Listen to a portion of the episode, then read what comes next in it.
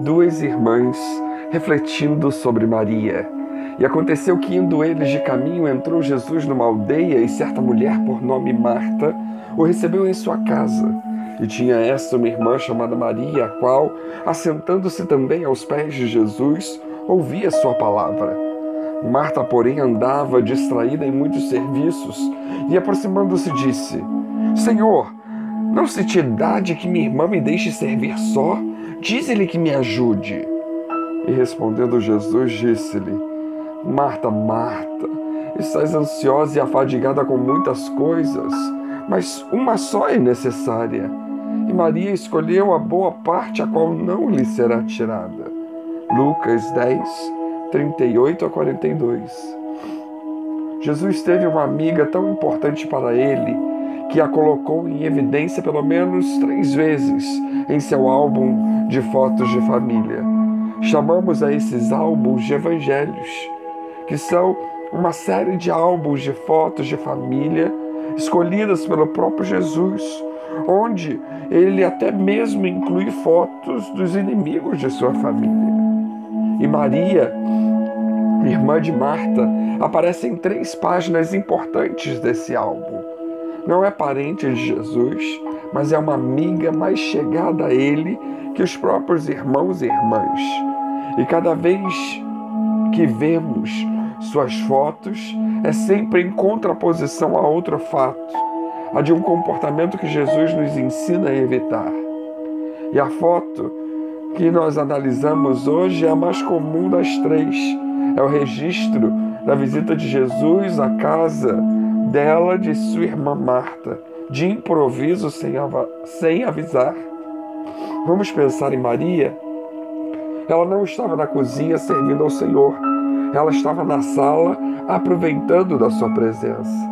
Também estava violando as convenções sociais da época, pois, de acordo com o costume, ela não devia estar sentada na sala junto com os homens.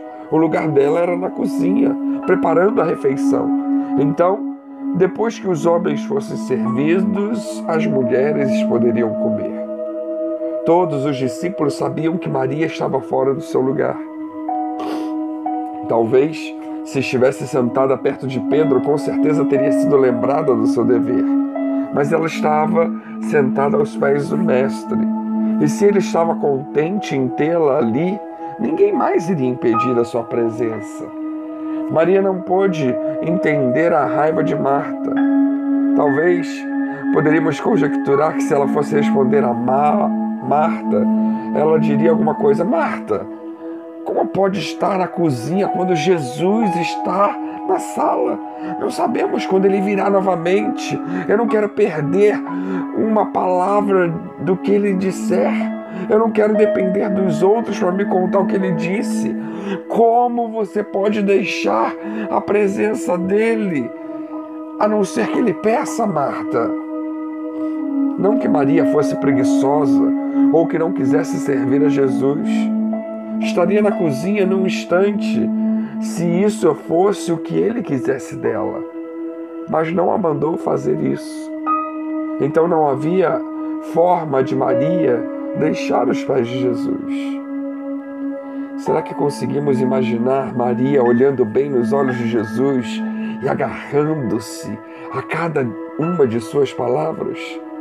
Será que conseguimos ouvir seu coração expressando sem palavras o amor por seu amigo, dizendo: Ai, Jesus significa tanto para mim que me deixa sentar perto dele e ouvi-lo significa mais do que qualquer outra coisa no mundo. Imaginemos também Jesus olhando para Maria e dizendo em seu coração: Ah, Maria, somente estar com você significa muito para mim, saber que tens prazer em estar aqui aos meus pés e me ouvir. Quantos cristãos nós conhecemos que não querem fazer outra coisa na vida senão assentar-se aos pés de Jesus e ouvi-lo? Quando Jesus encontra alguém como Maria, ele compartilha as mais íntimas minúcias do seu coração com essa pessoa.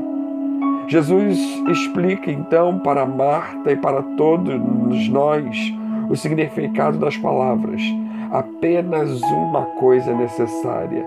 Maria escolheu a melhor parte e esta não lhe será tirada. O que significa a melhor parte? Parte do quê? A vida se apresenta a nós como um grande banquete.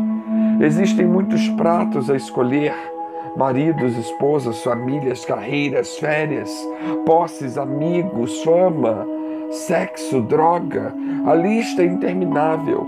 Maria olhou para o banquete e escolheram o melhor prato, o único prato necessário. Dentre todos os demais, só um é necessário. Somente um é o segredo de toda a vida.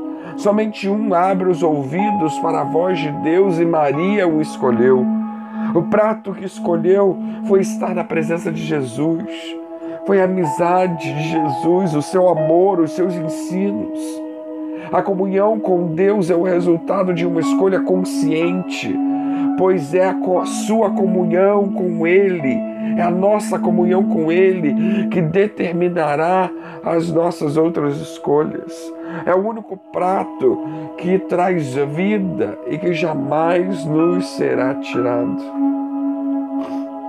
Ir à igreja, ter comunhão com as pessoas, servir a Deus na obra do Senhor, tudo isso pode ser feito até fora da presença do Senhor, por essas pessoas serem boas, mas não íntimas do Senhor. Não é isso que ele diz? Quantos que dirão, Senhor, mas eu profetizei, Senhor, mas eu expulsei, eu curei, e o Senhor dirá: Afasta de mim que eu não vos conheço. Como no ato em que Maria unge os pés de Jesus com o seu unguento, expressando a sua devoção e o seu amor profundo para com o Mestre. Podemos também aprender que o estranhável afeto e amor a Jesus Cristo são um aspecto mais valioso do nosso relacionamento com Ele. E aí vale a reflexão. Estamos tão envolvidos conosco mesmo, com a nossa própria vida, com as nossas ambições, sonhos, que estamos nos esquecendo da coisa mais importante, que é a comunhão espiritual com o Senhor Jesus? Lembremos-nos da pergunta que Jesus fez a Pedro, pois ele também nos faz a mesma pergunta a cada dia: Amas-me? Devemos amor, devoção pessoal ao nosso Senhor a cada dia. Que Deus nos abençoe.